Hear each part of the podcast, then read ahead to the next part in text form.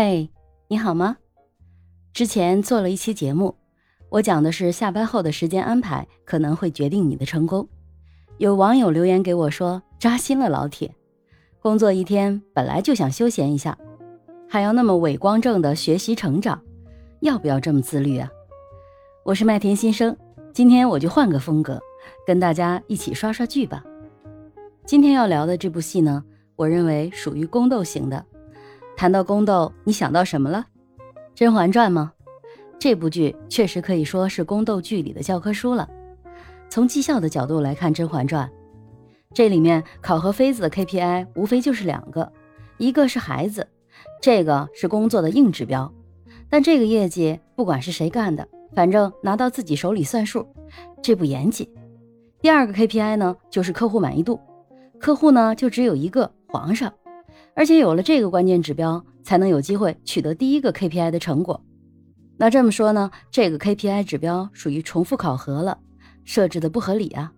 而且投入这么大的人力资源，弄后宫这一部门，就这么点儿的绩效产出，格局太小，投入产出也不强，人效价值不大。所以呢，咱们就不聊这个剧了。今天呢，我们就来聊一部现代的职场宫斗剧《理想之城》。这部剧中的女主角苏晓可是要干一番大事业的。这个女主角呢，就是孙俪演的那个建筑造价师。她有自己的理想和追求，而且她这个人啊，格局大呀，不仅在一个两万人的集团里斗，还跟商场里的男人斗。所有的目标都指向一个核心指标：捍卫自己的人生理想。这个格局可还行？那么苏晓的理想是什么呢？他对造价表干净的理解和追求始终如一，这在他做的每份标书上都有鲜明的体现。不是没有利润空间，而是讲究规则，挣钱正在明处。这显示出了他的职业素养、规范，还有呢理想主义。女主角的公司呢是一家有着两万多员工的大集团，他们呢与天字号的子公司之间、主管部门之间有着错综复杂的关系和利益博弈。剧情中呢，也有建筑行业的那些回扣啊、滥用职权啊、缺乏制约等不良的社会现象。但是，如何在这样的环境下不忘初心、守住底线，想想都知道一定很难。一边是压力，一边是利益，职场中的那些明争暗斗都给你妥妥的摆上台。人事权、采购权、总公司对子公司的财务审计、天字号子公司的合并等等，剧情安排不刻意也不做作。张力十足，也贴近现实，完全可以边吃瓜边学习，甚至可以拿个小本本做笔记了。如果像女主一样是一个坚持原则、坚持梦想的新员工，那么在这样的复杂环境下，你怎么坚持原则呀？可能在那样的环境下，你坚持原则活不过前三级。这个苏晓啊，好不容易升级了，可是自己的才能呢又被同事嫉妒，同事排挤他，下属给他使绊子，怎么办？剧情有了完美的答案。第一呢，懂得低头和让步。当然，这个让步是在坚持自己的原则的情况下的让步。当剧中的女主角苏晓被陈思明招到了天成之后，却受到了他的有意刁难。这个陈思明呢，他明明拿到了苏晓给他的采购清单，可他就是说自己没拿到。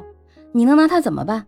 当你没什么根基的时候，如果你跟他硬刚，那么你职位低、资历浅，他又铁了心的要害你。吃亏的肯定是你啊！苏晓呢，在升为商务部的合约经理之后，陈思明又给他使绊子，就连他管的下属都给他使绊子，在工作上各种让他为难，大家都不服他。这个时候，苏晓就去找了夏明。夏明说：“成熟的麦穗要懂得低头，人也一样，在职场上不能太刚了。有的时候太过于表现自己，就算你很优秀，但是别人眼里容不得你啊！你想想看。”一个求稳的人，怎么能允许你比他聪明，比他更有能力？所以他一定会想方设法的打压你。这个时候要隐藏自己，不要跟他硬刚，该低头的时候低头，不能一味的冲动，那样啊，受伤的只能是自己。第二呢，就是要了解上司，明白他想要什么，跟他的步调一致。领导要是想你甩开膀子往前冲呢，还是想要但求无过，不求有功？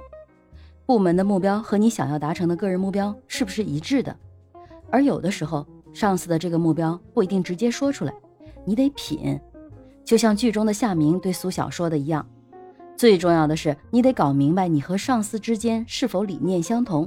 锐意进取的下属碰到锐意进取的上司，那是一拍即合；但是要是碰到一个求稳守成的上司，那就只能一拍两散了。陈思民就是一个求稳守成的上司啊，招人来是干活的，不然他没事儿给人使什么绊子呢？只是苏晓他冲的太前了。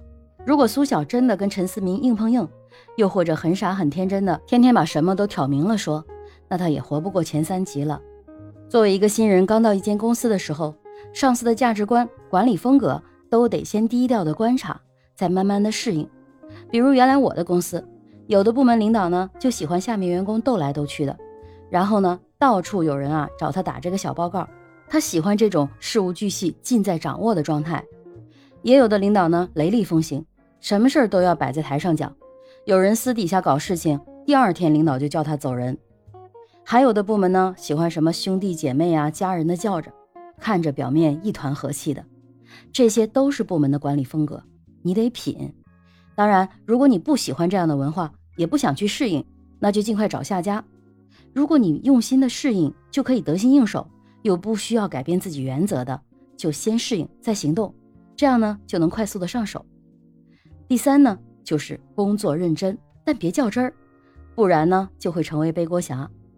那剧中的苏晓呢，他一开始在没有进入这间公司之前呢，在前一家公司的时候，也是屡屡的被刁难，就是因为呀他太较真儿了，结果呢活儿他全干了，最后还成了背锅侠，被解雇了。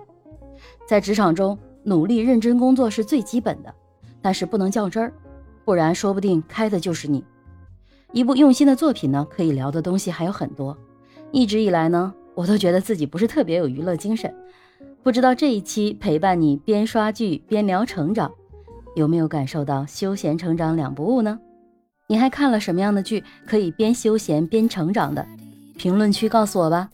我是麦田新生，关注我，收听更多的成长话题吧。